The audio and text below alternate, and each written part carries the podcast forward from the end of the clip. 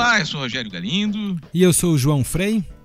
Estamos aqui em um pequeno expediente, talvez um dos últimos, João, que a gente vai fazer nessa temporada, e sem falar diretamente de eleições, né? Porque a partir das próximas semanas aí a gente já vai estar com convenção, depois com a campanha na rua, então é um dos últimas das últimas oportunidades que a gente vai ter de tratar de assuntos mais de gestão. E essa semana com dados bem interessantes que você trouxe aí no teu blog. Para quem não sabe, o João Freire agora é colunista, blogueiro aqui da Gazeta do Povo e tem um blog bem interessante que fala sobre gestão pública, sobre política. E nessa semana trouxe informações importantes sobre os comissionados. Os comissionados, para quem não sabe, são aqueles funcionários que trabalham no poder público, mas que não precisaram passar por um concurso. Eles precisaram só ser nomeados por um político. O político gosta deles por algum motivo, porque é, é um cara de confiança, porque é uma pessoa que ele quer naquela função e ele bota ali para fazer uma função que tem que ser mais ou menos específica. João, a boa notícia é que a gente não saiu mal no quadro nacional aí, né? Exatamente, Galindo. Se a gente pegar esse. É uma, uma pesquisa que foi feita pelo IBGE. Eles fazem essa pesquisa a cada quatro anos. Saiu a, a, a nova versão com dados de 2017. Olhando para o estado do Paraná primeiro, vamos começar com, vamos começar com o estado. É, e olhando só para o executivo, tá, Galindo? Essa pesquisa não leva em conta judiciário e legislativo. Acho que depois a gente fala uhum. um pouco uhum. mais sobre isso, porque judiciário e legislativo tem é, bons assuntos também sobre cargos em comissão. Mas o estado do Paraná é o que tem a menor taxa de servidores comissionados para o total de servidores, ou seja, eh, a relação entre comissionados para o total no Paraná é a mais baixa. 1,35% de todos os servidores do Estado são comissionados. Para a gente colocar isso em números absolutos, o Paraná tem mais de 188 mil servidores, ou pelo menos tinha com dados ali do fim de 2017, e desses 188 mil, 2.531 são comissionados. É, isso coloca o estado muito próximo de Santa Catarina, mas ainda um pouquinho com uma taxa um pouco menor de comissionados. Se a gente olhar o ranking do, do Brasil todo, nos três primeiros lugares, é, primeiros, o que a gente está colocando como primeiro lugar é quem tem menos, né? Então, uhum. então, nos três primeiros lugares estão Paraná, Santa Catarina e Rio Grande do Sul, todos com uma taxa menor do que 2% de comissionados sobre o total de servidores. É, se a gente olhar para o resto do país, a gente percebe que tem lugares é, que tem taxas altíssimas. Se você pegar Roraima, por exemplo, que é o estado que mais tem servidores comissionados, é, não proporcionalmente. Valor... Né? Exatamente, né? proporcionalmente. Chega a quase 15%, na verdade, 14,85% dos servidores. Então, dos 20 mil servidores que eles têm, 3 mil são comissionados. Quer dizer, é um estado. Ou seja, a margem de manobra que o governador tem para fazer política em cima disso é muito grande, né? É gigantesca, porque o nome técnico desses cargos são cargos de livre nomeação e livre exoneração. Quer dizer, o cara nomeia a hora que ele quiser e ele manda embora a hora que ele quiser também, né? São as uhum. grandes. É, porque quando não, quando não é comissionado, tem as outras formas de, de ingresso na, na carreira pública. Geralmente, para entrar, exige um concurso público e depois, para sair, é bem complicado. São poucas situações em que um servidor concursado pode ser demitido. Exige aí um processo administrativo disciplinar. Enfim, tem toda uma complicação. No comissionado, não. Ele, ele entra e sai assim. É, a, de acordo com a vontade do gestor que estiver ocupando Mais ou menos como se fosse uma, uma iniciativa privada, né? A demissão e a, e a contratação dependem exclusivamente da vontade do patrão, né? Exatamente, exatamente como funciona a iniciativa privada. Agora, a gente falando aí de, de margem para política, a gente sabe que não. Vamos, vamos, explicar direitinho, porque o pessoal pode entender mal o que a gente está falando também. Não é que não tenha que ter comissionado, né? Os comissionados têm uma função importante, porque justamente a lei brasileira, principalmente ali a partir de 88, amarrou bastante a, a gestão pública, né? Você tem que ter concurso para entrar, tem que ter, como é que nem você falou, passando, passado o estágio probatório para tirar alguém dali é muito difícil. Então, você precisa de alguns funcionários que sejam da confiança do governante, porque senão ele chega lá, não conhece ninguém, eh, podem até, enfim, boicotar, dependendo, né? Então, é normal que, por exemplo, os secretários de Estado, as pessoas que exercem cargos de chefia ou alguma outra função, tenham ali que, que ser da, da confiança do governante, até para ele conseguir imprimir o ritmo dele, senão talvez fosse impossível, né? Se o secretário de Estado, por exemplo, da Saúde, fosse nomeado por concurso, talvez não, não fosse o modelo ideal. Então, não é que todo comissionamento é ruim. O que a gente às vezes questiona é a proporção, e isso é que esse estudo está mostrando, né? É, exatamente. É, a gente tem, tem uma outra, um outro detalhe que é importante dizer também, que a gente está assim, comparando a situação do Paraná com os outros estados uh, do Brasil. Não quer dizer que por ser o primeiro do país, então a relação tá, tá ideal, tá ótima. Quer dizer, uhum. esse, esse, esse, estudo, particularmente, não traz dados de como funciona em outros países, que é uma coisa que sempre ajuda na comparação, né? Mas então, assim, na compara uhum. E também é, isso não exime o Estado de poder sofrer a crítica de que há muitos cargos comissionados, né? É isso que eu estou uhum. querendo dizer com isso. Ainda que esteja em primeiro, a gente percebe, depois acho que a gente pode até citar alguns exemplos, de, de cargos que são usados para motivos nada republicanos, quer dizer, com funções nada republicanas. Né? Você, por exemplo, acha que precisa de um secretário de cerimonial no governo do Estado ou não? Pois é, agora acabaram né, com, essa, com, essa, com essa função, mas esse é um grande exemplo do Estado. Mas, mas não né? se sabe ainda como o governo vai sobreviver sem essa função. Parece que está uma crise, Inclusive, as ações da Copel parece que caíram na Mas é, pode até que, que sejam por outros motivos, né? Eu passei, eu passei, pelo, passei pelo Centro Cívico hoje e parece que o Palácio Iguaçu estava lá ainda, estava de pé, mesmo sem, Apesar sem o cargo. É, é, então, a, a, princípio, assim, fisicamente tudo vai bem lá. Então, é... mas a gente, a gente sabe que tem muito disso, né? Que nomeia-se demais em várias circunstâncias, justamente porque os políticos sabem da importância desses cargos para a, a para que eles se firmem no cenário, para que se reelejam, para que elejam os sucessores, né? Então isso é uma, uma coisa muito comum. Mas voltando para os dados lá, para a gente poder falar disso mais com tempo daqui para daqui para frente, você falou também que Curitiba também aparece bem nesse, nesse ranking nacional, né? Exatamente. É, cruzando com, as, com o resto das capitais do país, é, também é a cidade que tem a menor relação de comissionados sobre o total de servidores. A cidade tinha no fim de, no fim de 2017 31.106 servidores, sendo 439 comissionados. Isso dá aí 1,41%, uma taxa muito parecida com a taxa do Estado. Aí, no ranking ele está é, logo atrás, em segundo lugar, tem Belo Horizonte e Goiânia. E assim como a gente falou no exemplo do Estado, em alguns lugares é, é assustadora a taxa de, de comissionados sobre, sobre os servidores no total. Aracaju, por exemplo, né? a, capital, é, capital Aracaju, lá em Sergipe. Estou é, olhando aqui os dados, ó, 18%, Galindo. Então, dos 11 mil servidores, 2 mil é, são de livre nomeação e livre exoneração. É a festa da uva, né? O cara nomeia quem ele quiser, com 2 mil cargos numa prefeitura. No Aracaju não tenho bem certeza, mas deve ter alguma coisa como 500, 600 mil habitantes, né? O sujeito nomeia uma porcentagem importante da população para a prefeitura, né? nem dos funcionários exatamente. É, e uma prefeitura pequena, né? Você vê uma prefeitura que tem 11 mil servidores, Curitiba que tem 31 mil. É, e mesmo assim tem muito mais servidores até em termos absolutos do que tem Curitiba. Esse dado de Curitiba mudou um pouco, é, subiu um pouco o número de comissionados, agora em 2018 foi de 439 para 472 e caiu um pouco o total de servidores por conta das aposentadorias.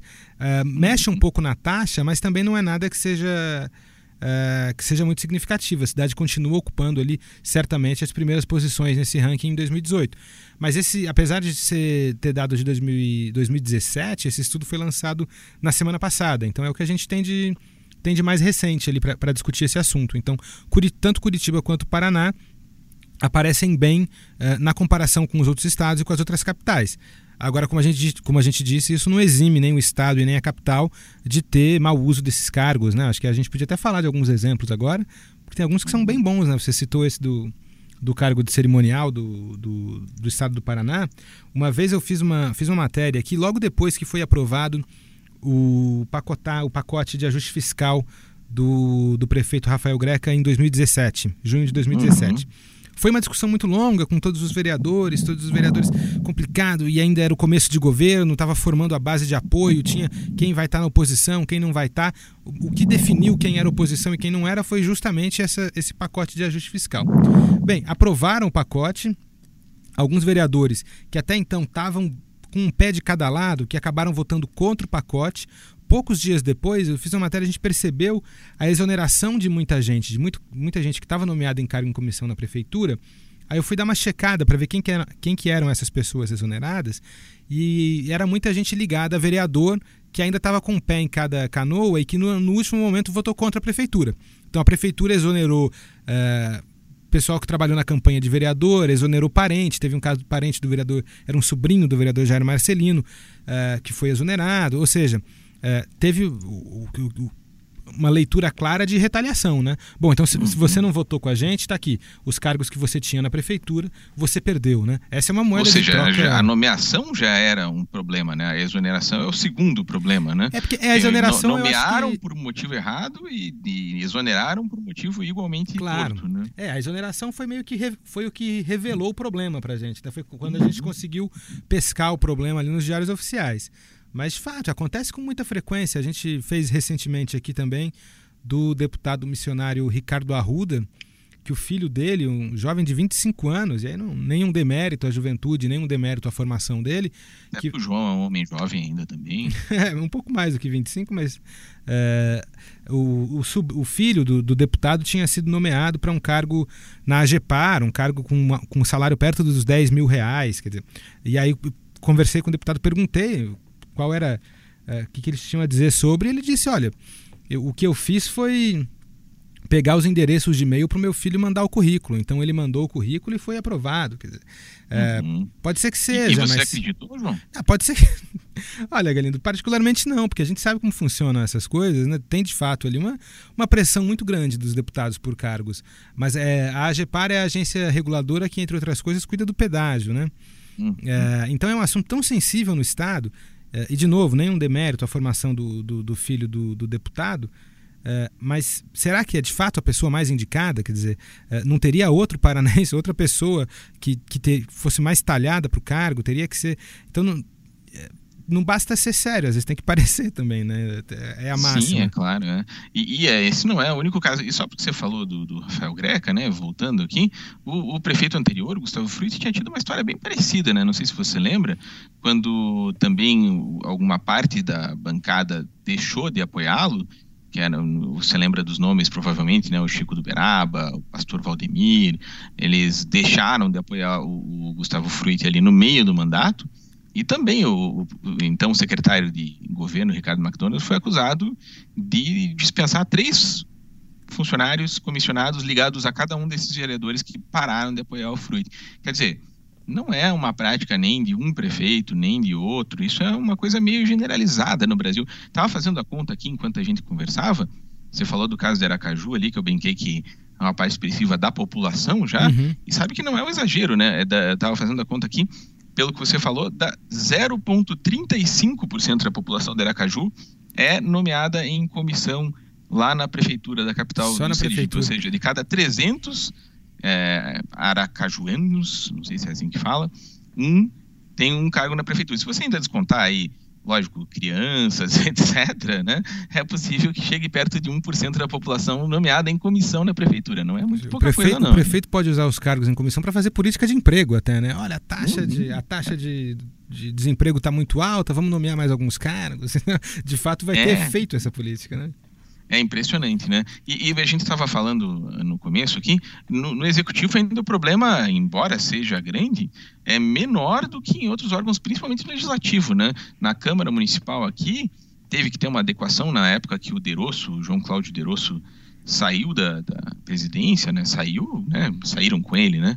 E porque tinha cerca de 50% dos funcionários que eram comissionados. Na verdade, mais de 50%. Tinha que chegar em 50% e para chegar em 50% tiveram que demitir muita gente, principalmente por causa dos cargos em gabinete, né, que é uma questão que não tem no executivo. É, essa é uma, foi uma política que o Ministério Público adotou. É, foi algo que começou, se não me engano, na Câmara de Blumenau, é, em Santa Catarina que é para tentar controlar um pouco uh, o número de cargos em comissão no, em câmaras municipais. Eles adotaram essa regra de não, não pode exceder 50% dos cargos totais. Uh, vamos pensar, como você falou no gabinete, aqui em Curitiba são 38 vereadores. Você é, imagina cada um com 7, 8 assessores, enfim. Então dá, dá uma, uma, uma, proporção muito grande. E não é, não é exclusividade das câmaras municipais. Na Assembleia Legislativa a gente vê a mesma coisa, né? Muito e... mais ainda, né? Muito na, mais. Na, na, Câmara Municipal, que antes dessa pequena mudança, a gente tinha 11 assessores por gabinete, se eu não me engano. Ou seja, só os 38 vereadores são 418 pessoas. Agora a gente passou mesmo número de vereadores, 38, mas sete cargos, então são 266. Só aí 150 pessoas que foram embora e, como você disse, né, parece que o Palácio Rio Branco ali, a sede da Câmara, continua de pé, né? As pessoas continuam conseguindo assistir às sessões, os vereadores estão trabalhando, ninguém morreu por causa disso, exceto, lógico, quem saiu perdendo foram os 150 que perderam os cargos, mas para a população parece que não faz falta nenhuma, e na Assembleia muito mais. A gente sabe que cada deputado estadual hoje tem direito a 23 cargos comissionados. Isso é uma pequena indústria, né? 23 cargos, 23 empregos, você consegue montar uma tecelagem, consegue montar uma, uma, pequena empresa de construção civil, montar uns sobrados por aí, não sei, assim. É, é muita coisa, 23 pessoas para assessorar cada um dos 54 deputados estaduais, significa 1.242 pessoas trabalhando nisso. É um absurdo. E além disso, o, a cada novo cargo que o deputado ou o vereador começa a galgar ali na Câmara, ah, virou virou quarto secretário. Então, além dos cargos uhum. do gabinete parlamentar, da estrutura parlamentar, tem também os cargos agora da quarta secretaria. Então, sempre todos esses novos. Da liderança esses... do partido, que Exato. só tem dois deputados. Exato. Né? Todos, esses, todos esses cargos internos geram mais, eh, geram direito a mais eh, assessores contratados. Então, isso vai se multiplicando também, não fica restrito ao número de assessores do gabinete parlamentar. Eh, esse Aliás, é... o que faz um quarto secretário da Assembleia é assunto para um próximo podcast. Né? Exatamente. Para que é que uma Assembleia Legislativa precisa de quarto secretário, quinto secretário, segundo vice-presidente. Isso é só para ter cargo, né? É só isso.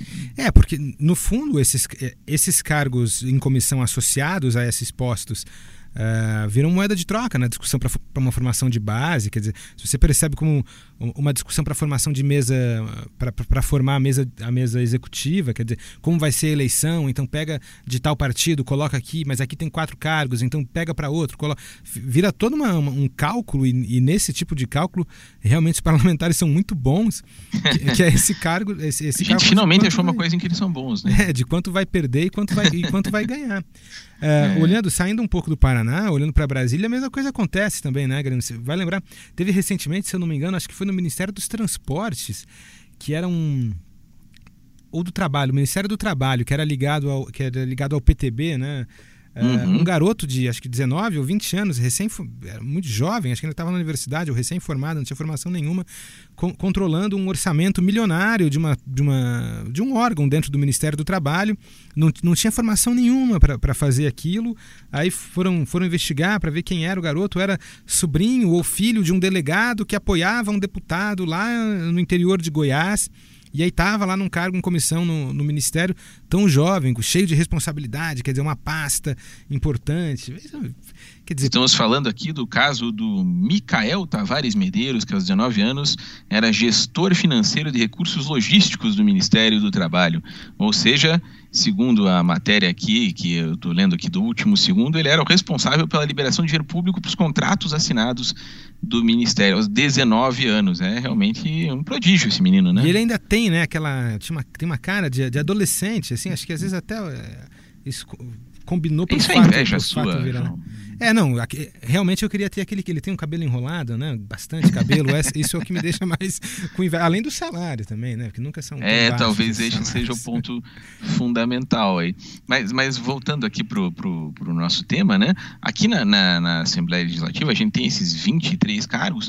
Se você eh, comparar, não só comparando com uma pequena fábrica ou com uma pequena empresa, né, nem tão pequena, 23 funcionários, é, o, o mais importante disso para eles e para a gente discutir, na verdade, João, e que serve também no caso do, das prefeituras, do, do, executivo, é o fato de que essas pessoas, na verdade, muitas vezes, é, não estão ali para assessorar o deputado, elas estão ali para assessorar candidato à reeleição, né?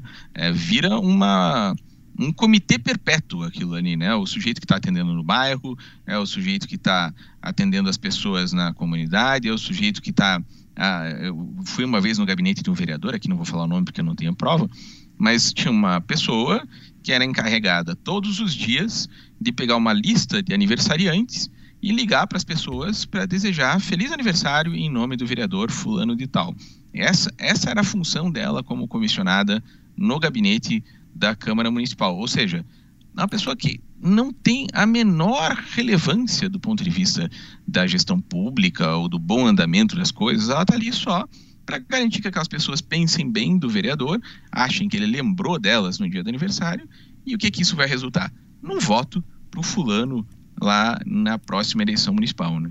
Mas isso é, um, é, é uma consequência de ser algo tão ligado, uh, de ser tão personalista, né? Como é no caso do parlamentar. Uh, a, a, o vínculo dessa pessoa é com o parlamentar, não é com a instituição, né? Porque ela está ali porque foi aquele sujeito que falou: olha, por algum motivo eu preciso de você aqui para me ajudar na próxima eleição, porque você me ajudou no anterior, eu preciso de você aqui. Então toda a lealdade, toda, todas as obrigações, todos os deveres que ela tem é para com esse deputado, não é com a instituição, né? não, não é para a instituição que ela olha ao pensar como será que eu devo pautar meu trabalho, então para satisfazer aí as necessidades institucionais. Não está não tá no, na perspectiva dessa pessoa esse tipo de pensamento. O que ela precisa é agradar os, quem colocou ela ali, ou não talvez agradar não seja uma boa palavra, mas prestar os serviços Sim. que aquela pessoa determina. E é muito personalista, acaba, se, acaba sendo Satisfazer as necessidades do patrão, né? Esse é o Exatamente. Ponto, né? E o patrão não é a instituição, o patrão é aquela pessoa, aquele parlamentar, né? Então... João, você e eu, uh, embora você agora esteja ficando um sujeito mais sabido, você está fazendo o seu mestrado em ciências políticas, mas a gente costuma ver política de um ponto de vista, às vezes, mais raso, do cotidiano, né? Mas tem um, um, sujeito que você e eu, acho que posso dizer por você também gostamos, que é um pensador aqui da ciência política aqui no Paraná, que é o Adriano Codato, né? Sim, sim. Que ele fala uma frase que eu, eu gosto muito, que ele diz que partidos políticos são agências de empregos públicos. Eu acho que no fundo é disso que a gente está falando, né? O, o partido já se estrutura de uma certa maneira que quando ele elege um candidato vamos supor aqui para o legislativo, ele já conta com a possibilidade de que aquela pessoa que se filiou ali atrás ou que trabalhou para a eleição vai ganhar um emprego. Essa é a lógica da eleição. O sujeito trabalha já para o candidato pensando que lá na frente ele vai ter uma, vamos dizer assim, boquinha, né? Tanto que é comum, depois do período eleitoral, surgirem algumas denúncias uh, muito curiosas que revelam problemas dos dois lados, né? De, do denunciado e do denunciante. Que o sujeito chega, olha, ele veio aqui, trabalhei para ele, ele prometeu que ia me dar um emprego, depois ele não me deu. E o sujeito vai lá e faz a denúncia, né? É, tá errado dos dois lados. Exato. Né? Então acontece muito isso também depois do período eleitoral. Sempre tem essa confusão. A expectativa frustrada acaba gerando muita, muitas dessas, dessas denúncias. Mas, João, já que a gente está né, numa época assim, de esperança, estamos perto da eleição, vamos pensar que apesar de tudo, apesar dos números serem altos, Curitiba e o Paraná apareceram bem, mas mais do que isso, já que a gente não mora só em Curitiba e no Paraná, a gente mora no Brasil, a gente tem que pensar que nos últimos anos houve uma certa consciência em torno desse tema e o fato da imprensa ficar batendo, o Ministério Público ter tomado essas né, decisões, de ter estabelecido esses parâmetros, parece que está botando um pouco de freio nisso aí, que era realmente um dos grandes problemas e continua a ser. Eu ainda acho assim que o, o tem, por exemplo, essas propostas agora do PSDB, do Álvaro Dias, de diminuir o número de deputados. Eu acho que a gente não precisa diminuir o número de deputados. Até porque para o povo estar bem representado, precisa, às vezes, de um representante local, etc. O que precisa é diminuir o tamanho dos gabinetes, né? Se a gente tiver 54 deputados estaduais, por exemplo, como tem hoje aqui no Paraná, e cada um tiver cinco assessores, a gente já está diminuindo o custo muito mais do que diminuir, sei lá, em 10 o número de deputados e cada um deles continuar tendo 23 assessores. Sim, não, de fato, isso é, tem, tem várias medidas, por exemplo, é, no conjunto fica mais fácil de perceber. A gente teve, é, por, por, exemplo, há pouco tempo na Assembleia, os deputados, ou aqui na Câmara os vereadores, poderiam nomear parentes, né? Hoje em dia já não podem. Uhum. É, a questão do número diminuiu muito na Câmara Municipal, quer dizer, são pequenas ações que vão acontecendo e que vão uhum. surtindo algum efeito. Até é, para a gente não ficar nessa ideia de que, de que tudo é muito ruim, Uh, a impressão que eu tenho é que, olhando assim na cobertura diária, você tem uma cota dos comissionados, sabe? Você tem uma cota que funciona para esse tipo de negociação partidária, mas você tem uma cota de pessoas que a prefeitura realmente precisa para tocar uhum. o que tem que ser tocado. Por exemplo, uh, vamos pegar um assunto muito caro, a gestão municipal atual. A gestão do prefeito Rafael Greca é economia colaborativa, nova economia, está com toda essa ideia do Vale do Pinhão. Quer dizer, ele teve que trazer algumas pessoas uh, do mercado que tem algum tipo de expertise que é difícil que os servidores municipais concursados tenham, porque é outro tipo de vivência profissional. Então, realmente, vieram algumas pessoas com um currículo muito sólido, com bom conhecimento na área. Mesma coisa tinha feito o ex-prefeito Gustavo Frutti também na área de economia solidária, ou também na área de de informática, quando ele tentou criar a Secretaria uh, de, de, Informática aqui do município, Secretaria de não lembro exatamente qual era o nome que ele Tecnologia da informação. Tecnologia da é. informação, exatamente. Também veio gente com currículo respeitável, enfim. Então tem uma cota que fica para essa negociação, mas tem uma cota que vão para as pessoas que vão dar a cara da administração, que vão lá para fazer o trabalho que ele prometeu fazer na campanha ou no plano de governo dele. Quer dizer, não dá para a gente pegar todo mundo que está nomeado em cargo de comissão e botar nessa, nessa bacia de ah, se está aqui é por, é por conta de alguma negociata partidária, né? Sim. Agora, para encerrar com um tom negativo também, né? Porque a gente tem que se indignar um pouquinho. 23 funcionários na Assembleia é demais. Vamos terminar com essa indignação aqui, que, como dizem, às vezes a indignação é santa. 23 funcionários por gabinete na Assembleia Legislativa é de tirar o sono de qualquer cidadão pagador de impostos nesse nosso Paraná. João Guilherme Frei mais uma vez, muito obrigado pela sua colaboração aqui, fazendo propaganda, né? Essas informações saíram Primeiro, no blog de João Frei, que você encontra lá na Gazeta do Povo, dentro do, da nossa editoria de Política Paraná, sempre com boas informações que o João traz para a gente. Obrigado, João. Obrigado pelo espaço, Galindo. Imagina, a gente volta na próxima semana com o Pequeno Expediente. Provavelmente, já vou antecipando aqui, falando sobre eleição. Deixa eu só, antes da gente acabar, João, dá um palpite aí. Você que está tão bem no bolão da firma, quem que ganha a Copa do Mundo para a gente encerrar aqui? Bom, primeiro eu sou na lanterna do bolão. Eu sou eu, são 40 pessoas e eu estou em último. É realmente uma estamos, posição. Estamos disputando ali a, vigorosamente com você. Eu estou ali, acho que em, em, número 36, alguma coisa assim. Ah, o mas, meu palpite mas, mas, é a isso França. Não vai, isso não vai te eximir do palpite. Quem é, quem é que ganha a final? Meu palpite é a França. França, por causa de quê? Porque eu tenho que dar algum palpite.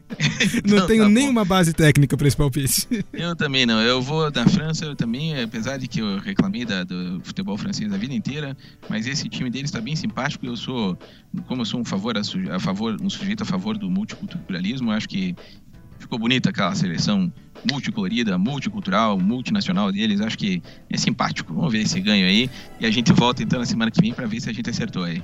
Tá certo, muito futebolístico o teu critério, Galindo. Ah, sim, mas meu critério é sempre muito técnico. tá certo. Valeu, João. Obrigado um a você que nos ouve também. E obrigado ao Rodrigo Sirpinski, sem o qual esse programa não existiria, porque os trabalhos técnicos dele são fundamentais para o funcionamento do Pequeno Expediente. Valeu e até a próxima semana.